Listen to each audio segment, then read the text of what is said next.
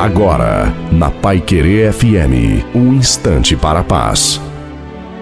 Olá, ouvinte da Pai Querer FM, sou o pastor Tironim e tenho essa mensagem para você. Lemos na Bíblia que as misericórdias do Senhor são a causa de não sermos consumidos. Grande é a sua fidelidade. Podemos estar fracos e desanimados, mas nosso Pai Celestial é todo-poderoso.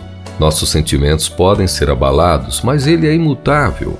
Até mesmo a própria criação é um registro da sua fidelidade. E por isso podemos cantar essas palavras de um hino escrito por Thomas Crilston: Flores e frutos, montanhas e mares, sol, lua, estrelas no céu a brilhar, tudo criaste na terra e nos ares, todo o universo vem, pois te louvar. Que encorajador é viver para Ele. Nossa força para o presente e esperança para o futuro não se fundamentam na estabilidade da nossa própria perseverança, mas na fidelidade de Deus. Não importa qual a nossa necessidade, o que podemos contar mesmo é com a fidelidade de Deus.